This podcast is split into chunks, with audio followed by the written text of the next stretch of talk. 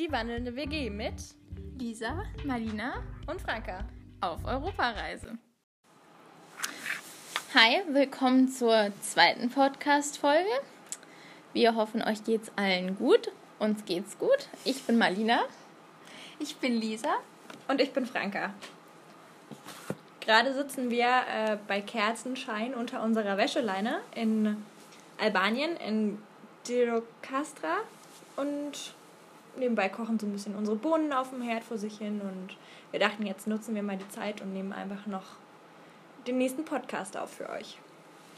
Wir haben beschlossen, dass wir diesmal ein bisschen über Rumänien reden wollen, weil uns das Land wirklich sehr beeindruckt hat. Und wir haben es ein bisschen gegliedert, weil wir haben zwei Orte in Rumänien besucht, Brașov in Transsilvanien und die Hauptstadt Bukarest. Und wir wollen es ein bisschen chronologisch versuchen zu erzählen, damit es nicht zu chaotisch wird. Und deswegen fangen wir mit Brașov an.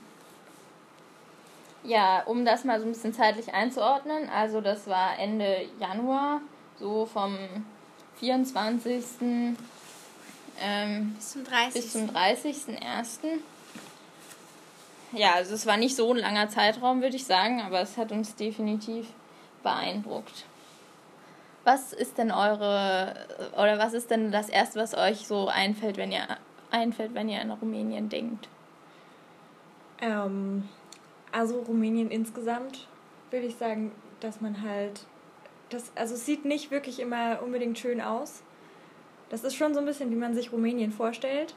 Also so einzelne Häuser auch ein bisschen abgeranzt, sag ich mal. Aber es gibt durchaus auch sehr schöne Orte. Aber was wirklich auch immer toll ist, sind die Menschen da. Aber da kommen wir später auch noch mal ein bisschen genauer zu. Ja, also bei mir definitiv auch die Menschen, aber vor allem natürlich, ich habe die genötigt, nach Brașov zu fahren, weil ich gerne die Heimat von Graf Dracula ansehen wollte. Und das einzige Schloss, was der Beschreibung von Bram Stoker entspricht, das Schloss Bran in der Nähe von Brașov. Und deswegen haben wir uns mit zwölf Stunden Zugfahrt von. Ich glaube, es waren Buda sogar 13. Nee, Zeitumstellung, deswegen. Ah, ja. Von Budapest nach Brașov auf den Weg gemacht. Ja, also das trifft es, finde ich eigentlich schon ganz gut, würde ich sagen. Was ich, was ich am Anfang halt, also mein erster Eindruck Rumänien war halt, als wir in diesem Zug durch die Nacht gefahren sind diesem, also der Zug war wirklich ultra langsam.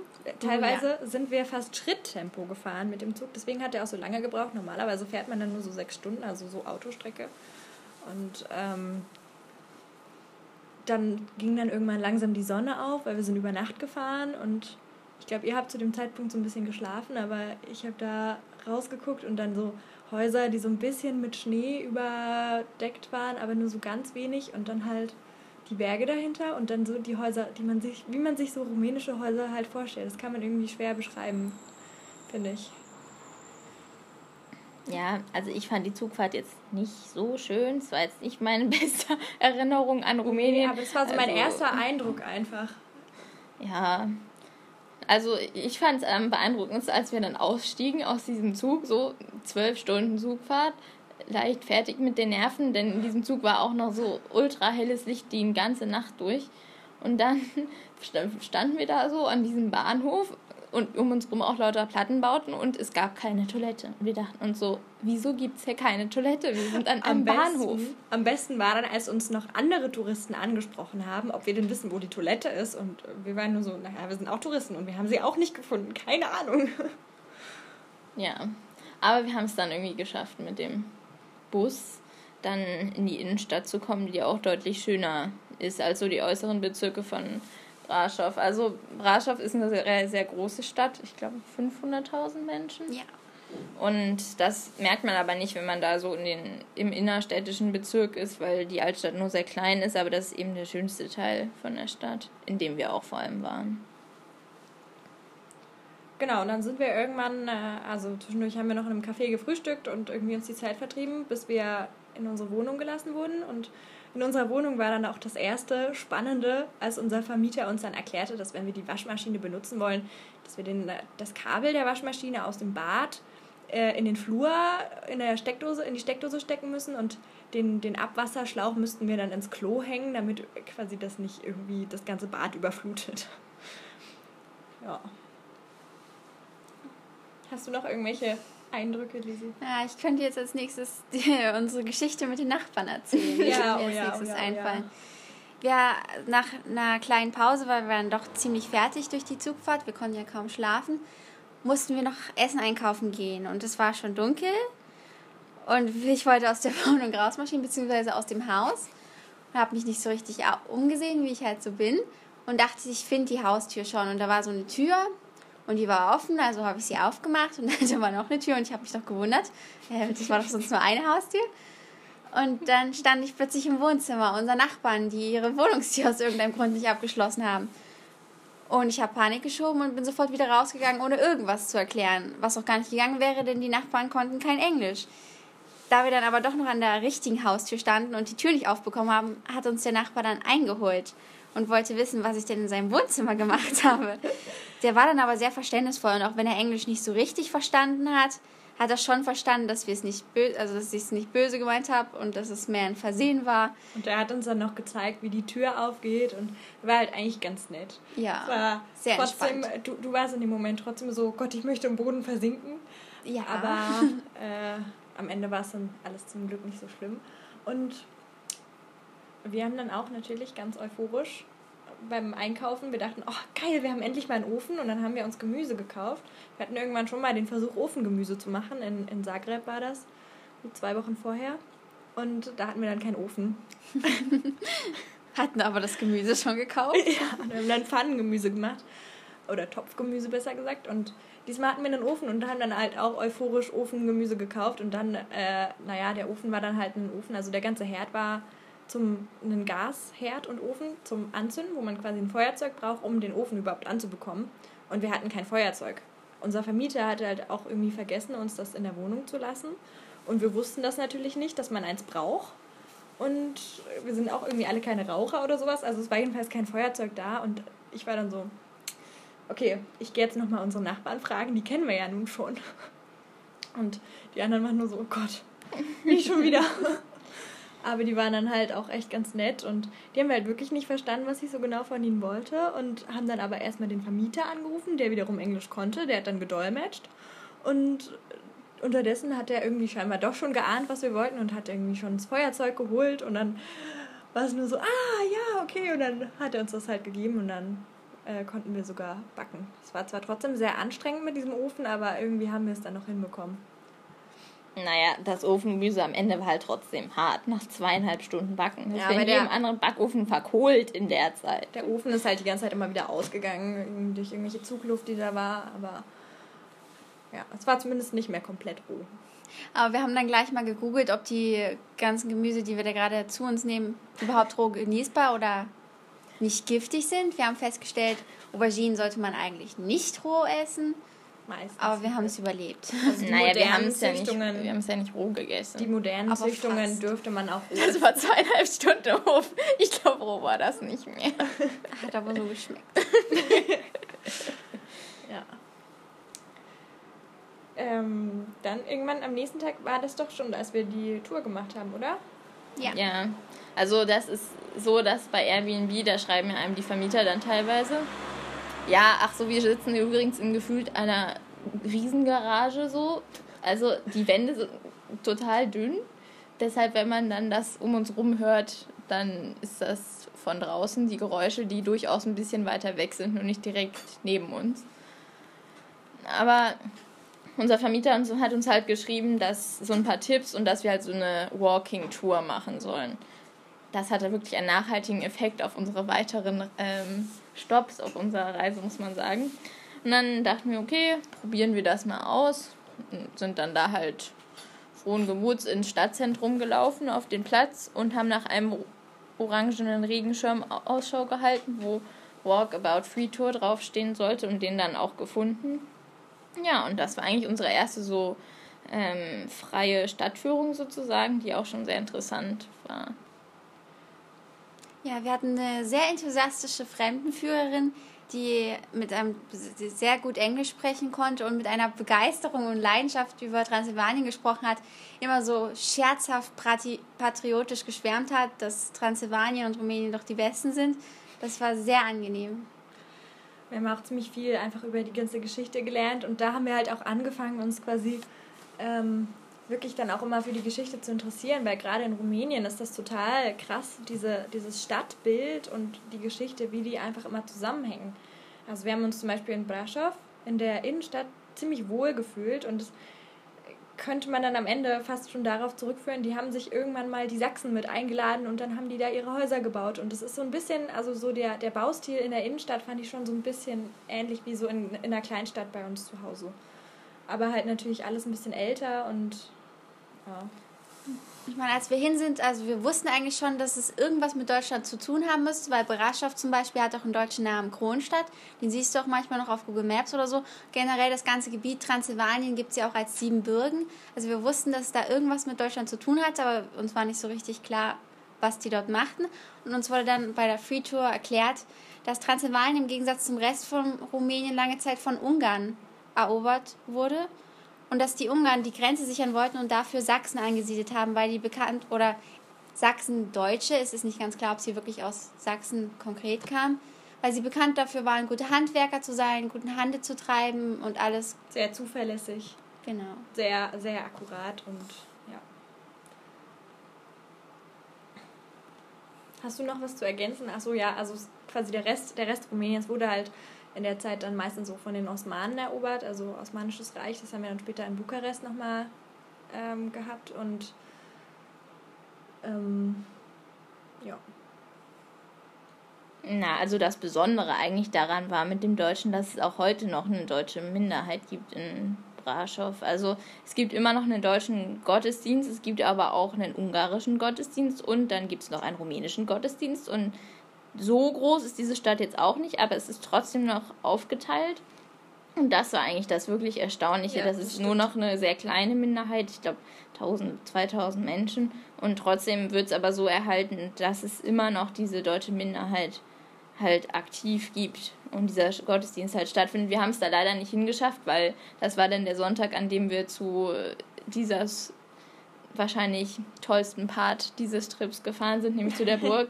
Deshalb konnten wir da nicht zu dem Gottesdienst gehen, aber das war schon ähm, sehr beeindruckend. Und die Stadt ist auch schon ziemlich alt, also ähm, so die verschiedenen Teile. Wir waren jetzt immer nur quasi im deutschen Teil, aber auch im dem ungarischen Teil, in dem wir dann, glaube ich, nee, war das der rumänische oder der ungarische? Ja, der, welchen meinst du denn jetzt? Mit, dieser, mit diesem Haus und der Schule. Nee, das war der, der rumänische. Der rumänische. Also der ist schon nochmal sehr anders. Ähm, aber in dem waren wir jetzt nicht so viel nur bei der Tour dann. Ja, also das Prinzip dieser Touren, ähm, wenn mal jemand in eine größere Stadt in Europa reist, die soll es wohl da überall geben, ist halt, dass ähm, das meistens Studenten sind oder junge Leute oft, die halt so freie Touren anbieten, weil sie halt sozusagen die Geschichte und die Kultur halt näher bringen wollen, ohne dass halt ähm, sozusagen Menschen, die das Land erkunden wollen, irgendwie was dafür bezahlen müssen, sozusagen, dass jeder nach seinen Möglichkeiten halt die Stadt erkunden kann und was darüber erfährt. Und man kann dann danach natürlich Spenden geben. Also das haben wir dann auch mal ein bisschen gemacht, weil fanden wir irgendwie auch höflich, vor allem wenn das halt so super interessant war. Die Menschen, die das dann machen, sind halt, weil es eben freie Touren sind und keine bezahlten sozusagen oder nicht, nicht grundsätzlich bezahlt, ähm, sind halt wirklich sehr, sehr engagiert und das merkt man halt einfach an den Touren und es führte dazu, dass es halt auch immer sehr interessant war und die konnten halt meistens auch einfach gut das vortragen und waren da halt auch selber ziemlich enthusiastisch, uns das nahe zu bringen und es ist halt einfach eine sehr gute Variante, das Land noch ein bisschen besser kennenzulernen. Ja. Genau, Rumäniens Geschichte hat dann halt später noch, also äh, das haben wir da schon so ein bisschen im Ansatz erfahren, aber so richtig erst noch dann in Bukarest.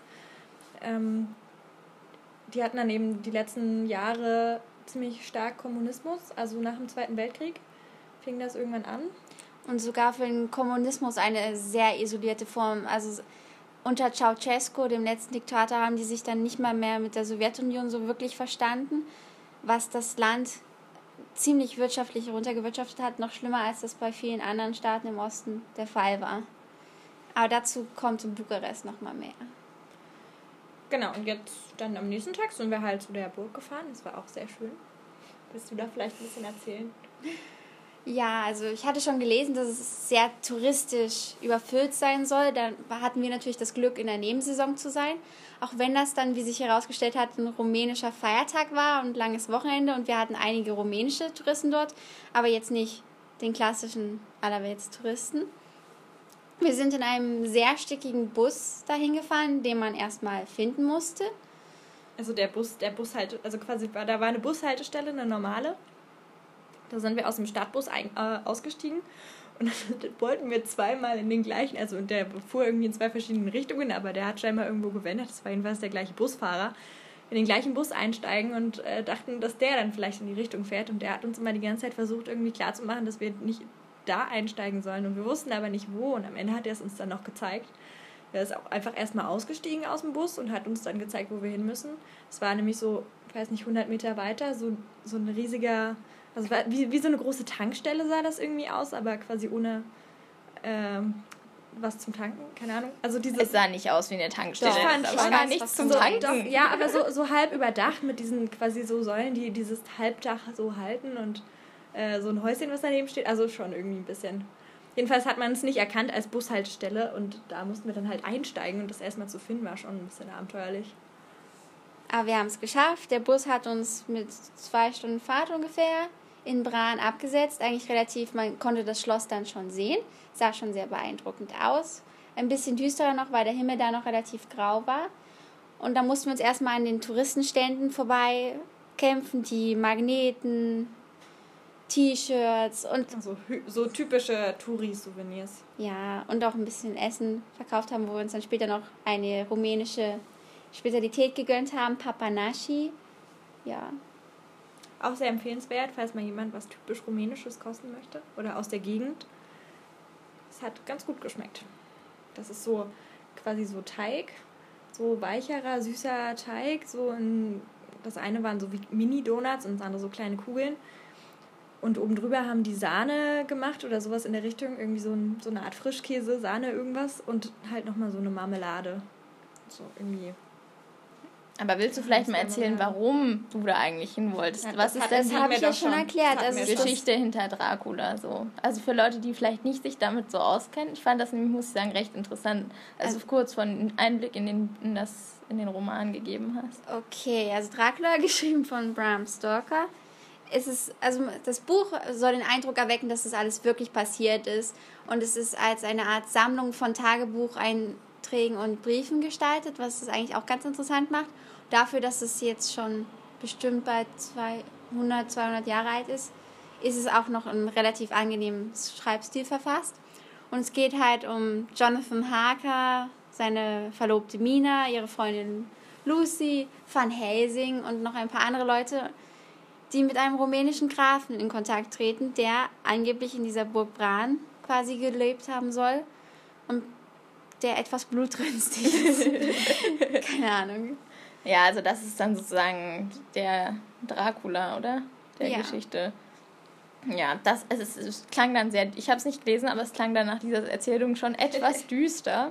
Aber ich glaube, es hatte sogar fast ein Happy End, oder? So halb. Also wenn ich das Spoilerwarnung vorher, ja, es hat ein Happy End. Also, also alle, die da sowas, sich für sowas interessieren. Es überleben nicht alle, aber ein Großteil.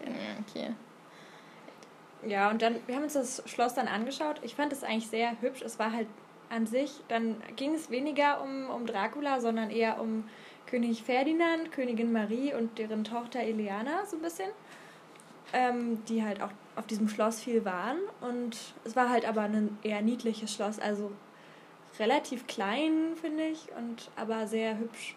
Ja, also ich fand es auch viel zu hübsch und auch ein bisschen zu klein für Dracula Schloss, weil wenn man das Buch liest, kommt es einem sehr beklemmend vor. Also Jonathan ist dann eine ganze Zeit lang eingesperrt und muss die ganze Zeit um sein Leben fürchten. Und dieses Schloss war einfach relativ weiß verputzt an manchen Stellen und einfach sehr niedlich. Also ich hätte sofort dort einziehen können. das vielleicht nicht. naja, also die Foltergeräte in der Ausstellung, die haben mich ja, dann doch vom genau, Einziehen genau, deutlich dann, abgehalten. da gab es dann noch mal eine, ein, zwei Räume, die quasi nicht über die Könige und Königin, sondern es waren so mittelalterliche Foltermethoden. Die anderen beiden sind ganz schnell weitergegangen, weil sie sich das nicht angucken wollten. Ich fand es eigentlich ganz interessant, aber spricht jetzt nicht für mich. Aber ja. Ja, die Klassiker Eiserne Jungfrau und Knochensägen und sowas. Wir müssen jetzt nicht ins Detail gehen. ja. Ja, Lisa kennt sich nämlich damit aus. Die hatte schon mal einen sehr interessanten Museumsbesuch. Ja. Jedenfalls, ähm, dann sind wir eigentlich schon bald weitergefahren, wieder mit einem dieser unglaublich langsamen Züge in Rumänien äh, nach Bukarest. Diesmal nicht ganz so lange, aber diesmal war der Zug auch ein bisschen voller. Das war halt nach diesem verlängerten Wochenende, das die Rumänen da hatten, sind an dem Tag eben auch alle nach Hause gefahren und zurück irgendwie. Und ja, mit denen haben wir uns dann den Zug geteilt. Es war kuschelig. Und dann kamen wir in Bukarest an und sind da, also da gibt es tatsächlich eine U-Bahn.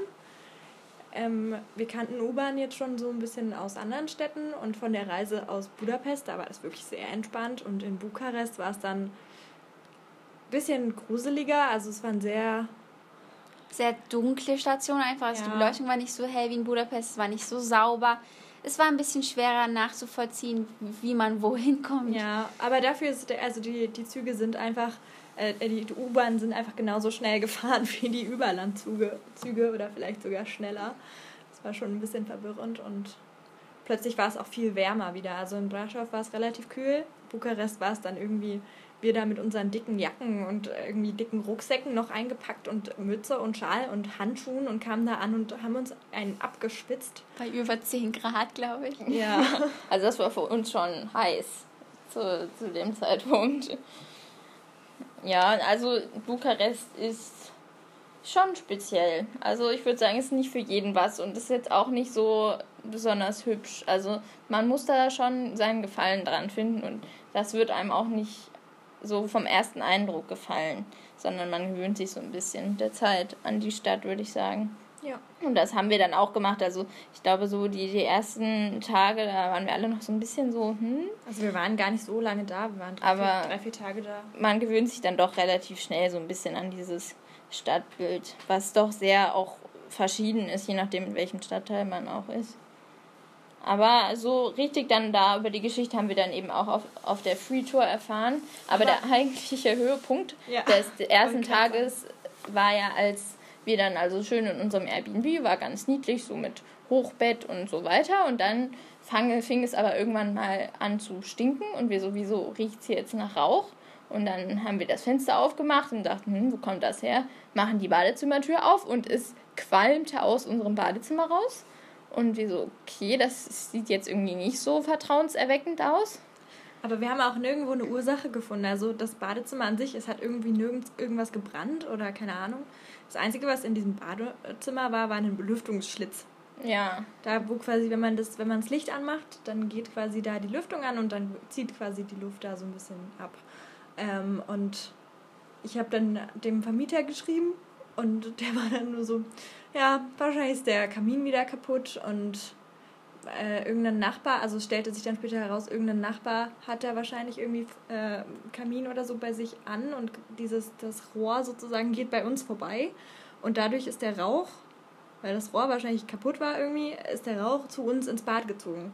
Und wir mussten dann irgendwie, die, die ersten zwei Tage haben wir permanent das Licht im Bad angehabt, damit diese Lüftung an ist und der Rauch rausgeht. Aber es hat dann einfach die restlichen Tage nach kaltem, abgestandenem Rauch gerochen. Aber zum Glück wurde es dann halt besser. Also der Vermieter war auch super zuvorkommend und war dann so, ja, also der hat uns halt alles zurückerstattet an Geld, ohne dass wir irgendwie danach gefragt haben. Ähm, und hat uns auch direkt angeboten, uns zu helfen, eine andere Unterkunft zu finden und so. Und ist auch, also war echt korrekt und das haben wir dann am Ende nicht gemacht. Es war uns einerseits zu stressig und andererseits äh, wurde das dann ja besser und über Nacht war es dann auch so, dass wir trotzdem da schlafen konnten. Es war nur am Anfang halt ein bisschen gruselig, weil quasi das Hochbett über dem Bad drüber war und wir haben quasi über dem Bad drüber geschlafen. Das ist halt nicht so cool, über einer Rauchquelle drüber zu schlafen.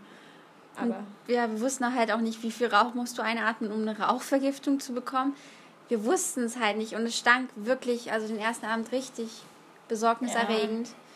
Da waren wir auch sehr skeptisch, da haben wir auch überlegt, umzuziehen. Wir wollten es halt bloß nicht machen, weil es zu dem Zeitpunkt dann halt schon um 10 oder noch später war. ja, Dann hat es sich ja auch schon gebessert am nächsten die Morgen. nächsten Tage waren dann super und war dann alles wieder gut. Dafür konnten wir sehr billig wohnen. ja, das stimmt. Ja, also ich würde sagen, wir können eigentlich jetzt mal ein bisschen sowas über die Stadt an sich nochmal so sagen. Ja. Also wie schon gesagt, ist es halt sehr unterschiedliches Stadtbild. Also teilweise zerfallen da die Häuser halt schon so ein bisschen. Man da und wir dachten uns erstmal so, okay, auch so gegenüber, wenn wir aus dem Fenster geguckt haben, dann so leicht in sich einfallende Gebäude, wo die Fenster dann auch nicht mehr so ganz heile waren und irgendwie nur so ein paar Fenster beleuchtet. Und wenn man bei uns musste man erst die Treppe hochgehen, dann musste man eine Tür aufmachen, dann musste man wieder eine Treppe hochgehen, dann musste man, glaube ich, irgendwie noch eine Tür aufmachen. Dann kam so ein Gang, wo so unten irgendwie so, so ein Plastik, dickeres Plastik ausgelegt war, es aber auch nicht über die ganze Breite ging. Und es war auch etwas finster und dann teilweise so ein paar Palmbäume so an den Fenstern und also an den am Geländer sozusagen. Also das war schon ein bisschen interessant. Also, also Fazit, schon, schon unser Hausflur war dubios und unser Haus sah von außen noch ganz gut aus im Vergleich zu anderen. Ja, also unsere Haustür sah so mit am vertrauenserweckendsten von den allen in diesem Flur ähm, aus. Wie wir dann auch erfuhren, war ja eben dieser, dieser andere Mensch, von dem der Rauch kam, äh, auch irgendwie noch, hatte auch noch ein Alkoholproblem, deshalb sollten wir bei dem auch lieber nicht klingeln. Also wir dachten uns, okay. Aber der Hintergrund halt, warum auch so viele Häuser dort zerfallen oder verfallen, genauer gesagt, ist halt, dass ähm, Bukarest ist halt in so einer Erdbebenzone mit drin und das nächste Erdbeben soll halt in nicht so allzu langer Zeit kommen. Also, also die, die meinten irgendwie, äh, alle 40 Jahre tritt das wohl so im Durchschnitt auf und jetzt 40 Jahre, ja, die 40 Jahre waren schon abgelaufen, also quasi jetzt so in dem Bereich und die haben halt viele Häuser, bei denen quasi schon klar ist, okay, wenn das nächste Erdbeben kommt, das stürzt definitiv ein. Aber statt das irgendwie abzureißen, das Haus, machen die dann einen roten Punkt außen dran. Das führt natürlich nicht dazu, dass die Menschen da nicht mehr einziehen, weil die Leute, die Wohnraum brauchen und den irgendwie nicht anders finden und die nicht so viel bezahlen können dafür, die ziehen halt trotzdem ein. Die übermalen dann teilweise den Punkt einfach irgendwie mit einer anderen Farbe, damit er nicht mehr rot ist oder die Fassade wird von außen schön gemacht oder so. Ja, also das, das hat dann schon ganz gut erklärt, warum so viele Häuser da vor sich hin verfallen. Und natürlich, wir hatten es ja vorhin schon angesprochen, halt der Kommunismus, was da zum Beispiel von den Häuserfronten wieder mal ganz interessant war. Es gibt, also es gibt halt eben die Altstadt und dann gibt es auch noch so einen kommunistischeren Teil. Da ist auch mal wieder so der Kulturpalast. Das ist irgendwie in vielen Städten so das Zentrum des Kommunismus gewesen. Auch in Sofia gibt es zum Beispiel so einen Kulturpalast. Und um diesen Kulturpalast drumherum, wo laut unserem Führer auch nur noch irgendwelche Konzerte für die 60-Plus-Fraktion stattfinden, Schlager und so weiter. Und manche sind auch schon ein bisschen von der älteren Seite, die da auftreten. Und da drumherum ist eben halt auch so eine Front von die so Plattenbauten, aber halt auch echt nicht schöne Plattenbauten. Also es gibt ja Plattenbauten, da denkt man sich noch, okay, das ist jetzt noch ganz okay. Und bei den Plattenbauten, das war einfach nur noch nicht schön. Das war auch nicht renoviert oder so. Und, und wirklich so eine halt, einheitliche ja, Front. Wirklich eins zu eins, jedes Haus sah eins zu eins gleich aus. Also nicht mal so leichte Unterschiede, sondern so wirklich, das eine Haus konntest du von dem anderen nicht unterscheiden. Aber das, das ja. Das ging dann auch so weit, dass das, der eine Abschnitt eines Hauses nur circa einen Meter in die Tiefe ging, also eigentlich kein bewohnbares Haus war, nur, dass du, nur damit man den ganzen Platz mit Plattenbauten umrundet hat und das Haus dahinter konnte man halt nicht abreißen, weil dort irgendwelche wichtigen Parteileute gewohnt haben. Deswegen hat man da einen ein Meter breiten Plattenbau davor gesetzt, um so zu tun, als wäre das alles von Plattenbauten umrundet. Die der haben sogar, Platz. die haben sogar, um dieses, um dieses Bild aufrechtzuerhalten, noch Pflanzen und solche Sachen in die Fenster gestellt, damit man denkt, das ist bewohnt. Aber man konnte sogar durch dieses Haus durchgucken von unten, weil das so dünn war einfach an der Stelle. Ja, also das, das war schon, da, da hat man den größten Wahnsinn so zum einen gesehen und zum anderen halt auch, also das, ich würde das jetzt einfach ein bisschen zusammennehmen, auch als wir die Parlamentsführung gemacht haben, also das ja, genau, Parlament das von Bukarest ist das. Das ist ein Parlamentspalast. Ist das zweitgrößte ähm, administrative Gebäude irgendwie der Welt und das größte in Europa. Und also es ist echt unglaublich, wenn man davor steht, dann denkt man irgendwie, es ist dann gar nicht so groß, weil das halt so viel Platz drumherum auch ist. Da wurden auch haufenweise Häuser für abgerissen. und wenn man dann drin ist, merkt man erst, wie groß es ist. Die haben halt, also dieses Gebäude hat halt einfach allein 17 Etagen mit über 1000 Räumen und ich glaube 40 Prozent werden genutzt. Obwohl die viel schon vermieten an irgendwelche Veranstalter und keine Ahnung. Und das Parlament sitzt ja auch dort. Also ja, so ja, also es nicht. wird noch genutzt, richtig, aber trotzdem kannst du einfach gar nicht so viel nutzen. Und die hat auch erzählt, also wir haben da so eine Führung gemacht, anders kommt man da auch gar nicht rein, ähm, dass die quasi einen ganzen Berg abgerissen haben sozusagen an, äh, was war das, Marmor? Oder irgendwie sowas in der Richtung, aus dem das eben gebaut wurde, um quasi an dieses ganze Material überhaupt zu kommen.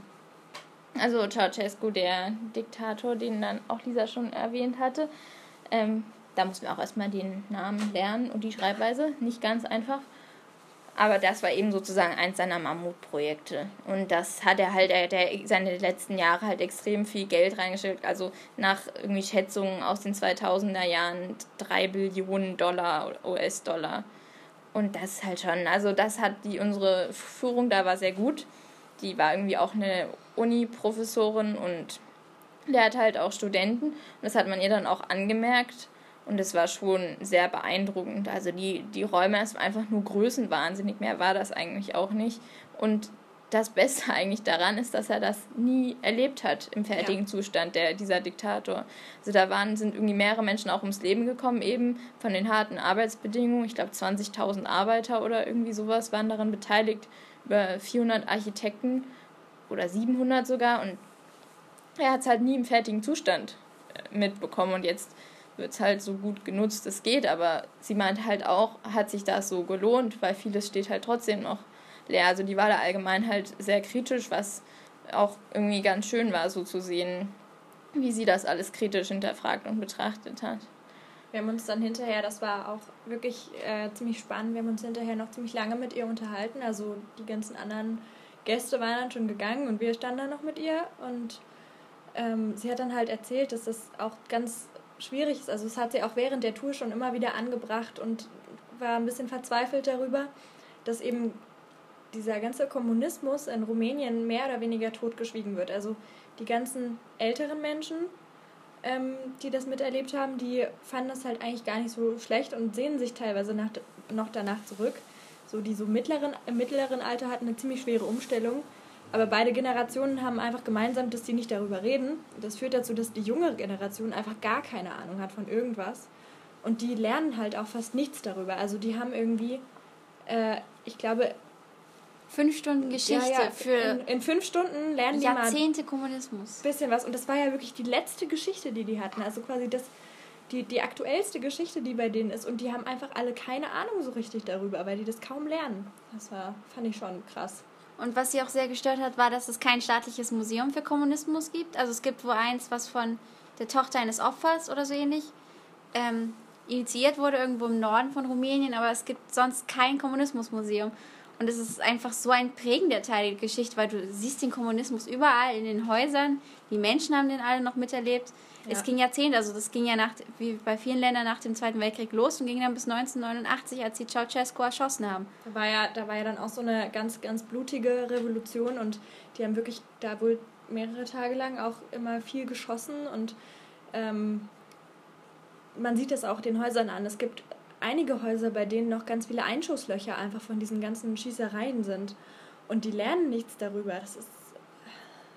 Na, also das Besondere eigentlich ist auch an dieser blutigen Revolution, warum das auch so wenig aufgeklärt ist, ist nicht nur, dass sie blutig war, sondern vor allem, dass einfach auch halt nicht so wie in Deutschland, wo dann halt Vereinigung und dann Westdeutschland hat nicht nur Gutes gebracht, aber hat halt schon enormen Einfluss darauf gehabt, dass halt auch die mächtigen Menschen der DDR dann nicht mehr in ihren Positionen waren anschließend und es schon Richtung Demokratie ging. Das hatte halt Rumänien nicht. Die hatten kein reiches Westdeutschland, was sie da unterstützt hat, sondern da ging es dann halt so weiter. Und das hieß halt in vielen Fällen, ja, der Diktator war weg, aber die vielen einflussreichen Menschen waren halt nicht weg. Und die sind auch schön in ihren Positionen geblieben, hießen dann halt anders so, waren dann halt nicht mehr, was weiß ich, Staats Führer oder was weiß ich, sondern sie waren dann halt Minister für, was weiß ich, Soziales. Und, aber trotzdem waren sie halt noch in ihren Positionen. Und das ist halt wohl bis heute immer noch ein großes Problem. Und deshalb ist auch zum Beispiel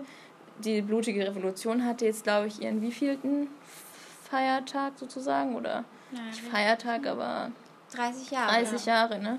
Äh, ja, genau, 30 Jahre. Und da meinte sie auch, also es wäre mit keinem Wort irgendwo erwähnt worden, dass das sozusagen jetzt, wie sage ich jetzt mal, 30-jähriges Jubiläum war.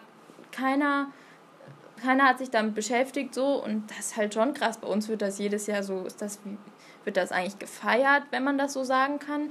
Und bei denen, ja, es war blutig, aber keiner, es wird nirgends wenigstens mal erwähnt, so, dass da eben die Revolution war und, und wie das, wie das abgelaufen ist, ist ja auch wichtig, so, um die Situation zu verstehen. Das fanden wir schon sehr erstaunlich und die war auch echt, sie meinte auch, ja, sie war halt zum Beispiel auch in Polen lange Zeit und hat gesehen, wie das dort aufgearbeitet wird, so die Geschichte und findet das ganz traurig, wie das in Rumänien abläuft. Also wir hatten halt einfach auch wirklich das Glück, bei unseren Stadtführungen immer an Menschen zu geraten, die da super offen drüber geredet haben, die auch offen kritisiert haben und ähm, die auch eben dieses Totschweigen teilweise kritisiert haben. Und mhm. Ich glaube, sonst hätten wir auch nicht den tiefen, also ich finde schon, dass wir einen relativ tiefen Eindruck dadurch bekommen haben, den hätten wir sonst einfach gar nicht. Also ich unser Guide bei der Free Tour, Alex, war auch noch so zwei, drei Jahre alt und er hat uns dann auch erzählt, dass er sich zumindest einbildet, er ist sich da auch nicht ganz sicher, sich an Schießereien zu erinnern. Und eine Frau, die mit uns mit war auf dieser Free Tour war, die auch aus Bukarest kam, hat uns eben auch das Gleiche erzählt. Also dass sie sich erinnert, dass ihre sie Eltern ganz auch. besorgt waren und dass sie sich unter den Tisch gekauert ja. haben und draußen Schüsse zu hören waren. Also es hat einen Eindruck auf die Menschen hinterlassen, aber keiner kann oder viele können nicht drüber reden. Ja. Aber was auch sehr interessant war nochmal bei dem, bei der Stadt oder bei der Führung sozusagen im Parlament, ähm, die hat uns dann auch nochmal so erklärt mit der Gastfreundschaft, was wir so bewundert haben und meinte so, ja, das ist irgendwie so einfach Teil wie von der Identität sozusagen. So, sie hat meinte so, die Leute können so gar nicht anders und wir finden das halt so erstaunlich, weil das halt in Deutschland, ja, die Leute können schon nett sein, aber es ist jetzt nicht so, dass automatisch jeder zu fremd nett ist und dort ist das halt so was ganz Normales, dass die Menschen halt einfach nett sind und auch sich so offen zeigen, das ist irgendwie Teil so ein bisschen deren Kultur und Traditionen auch. Wir waren zum Beispiel auch in einem äh, Café und wir sind irgendwie vorher davon ausgegangen, also ich glaube, wir haben einfach nicht so viel drüber nachgedacht, dass wir da mit Karte bezahlen können und hatten dann halt, also stellte sich dann raus, geht nicht und wir hatten halt nicht mehr genug Bargeld in der Währung und äh, die war halt so ganz entspannt und war dann so, ja, kommt einfach morgen wieder und bezahlt mir das dann morgen und ihr könnt ab dann und dann kommen und wollte nicht mal irgendeinen, irgendeinen Beweis sozusagen haben, sondern dass wir wiederkommen oder ein Pfand oder irgendwas, sondern die hat uns einfach vertraut, dass wir da auch wiederkommen und das haben wir dann auch gemacht. Wir haben dann am nächsten Tag nochmal was da getrunken. Es war auch super, also wirklich ein super schönes Café und die haben auch äh, sehr leckere Getränke verkauft und das haben wir auch noch genutzt und dann haben wir noch ein Trinkgeld gegeben da war sie schon ganz überrascht auch. Also es war Sie wusste, ich habe das ja dann bezahlt, sie wusste gar nicht mehr, wie viel wir ihr noch geschuldet haben. Sie hat einfach darauf vertraut, dass wir ihr den richtigen Betrag zurückgeben. Ja. Also es war auch nicht so viel, aber das ist halt so ein bisschen das Besondere an der, an dieser Kultur. Die haben Vertrauen da, glaube ich, halt auch viel darauf und sind da nicht so, also teilweise, man hat schon das Gefühl, so deutsche Kultur ist dann schon so ein bisschen, finde ich, feindselig, aber schon sehr misstrauisch. Also Deutsche sind grundsätzlich eher misstrauisch und die sind halt eher so, wir haben halt so das Vertrauen erstmal aufgebraucht, dass die Menschen eher nett sind und gut sozusagen sind. Ja. Ist halt eher so das Gegenteil ist. Was Können eigentlich ja. sehr schön ist in, dem Sinne. Wir können ja vielleicht noch mal kurz drüber reden, wie sozusagen Bukarest sonst noch so war. Wir waren dann noch in so einem, am nächsten Tag noch in so einem älteren Stadtteil. Also das waren dann schon nicht mehr so nur diese kommunistischen, einheitlichen Gebäude, sondern das waren dann eben auch ältere Gebäude. Und was ich auch ganz erstaunlich fand, dazwischen tauchten dann immer so kleine Kirchen, so wie aus Tausend einer Nacht auf, eben so orthodoxe Kirchen, weil die viele auch orthodox sind. Wir sind da auch reingegangen. Das ist so unglaublich, wie die dann bemalt sind und irgendwie mit Gold verziert und also ganz krass und immer ziemlich dunkel, aber und das dann quasi neben diesem Ganzen zu sehen, was wir am Vortag gesehen haben, das war ein sehr großer Kontrast, fand ich. Ja, aber ich weiß gar nicht, also so viele Rumänen sind, glaube ich, nicht mehr gläubig, auch durch den Kommunismus, aber es gibt halt eben noch viele von diesen orthodoxen Kirchen einfach aus, ja. der, aus den früheren Jahren. Ja, was sind so eure, eure Abschlussgedanken zu Rumänien? Würdet ihr nochmal hinreisen? Also, äh, ich würde auf jeden Fall nochmal hinreisen, vor allem, vor allem auch nach Brasov, da ist noch sehr, sehr viel auch Umland und sehr schöne Orte, die man da noch besuchen kann, die man sich noch anschauen kann, die, glaube ich, auch sehr sehenswert sind. Oder so ganz im Norden, das fände ich auch sehr interessant. Das hat uns auch unsere ähm, Fremdenführerin im Parlamentspalast in Bukarest nahegelegt, nochmal in den Norden zu fahren, weil wohl die Natur so wunderschön ist. Aber ich würde es auch einfach jedem empfehlen, der sich so ein bisschen einfach dafür interessiert und der nicht nur irgendwie mal eine Reise machen will, um sich zu entspannen, sondern eben auch, um da irgendwie was zu lernen, so bei, sag ich mal. Also so ein bisschen das kennenzulernen, das lohnt sich definitiv, fand ich. Also Oh ja, also ich werde definitiv möchte ich auch nochmal nach Transsilvanien, vor allem auch so Städtenamen, die man da immer in den Führungen gehört hat, Timisoara, Sibiu.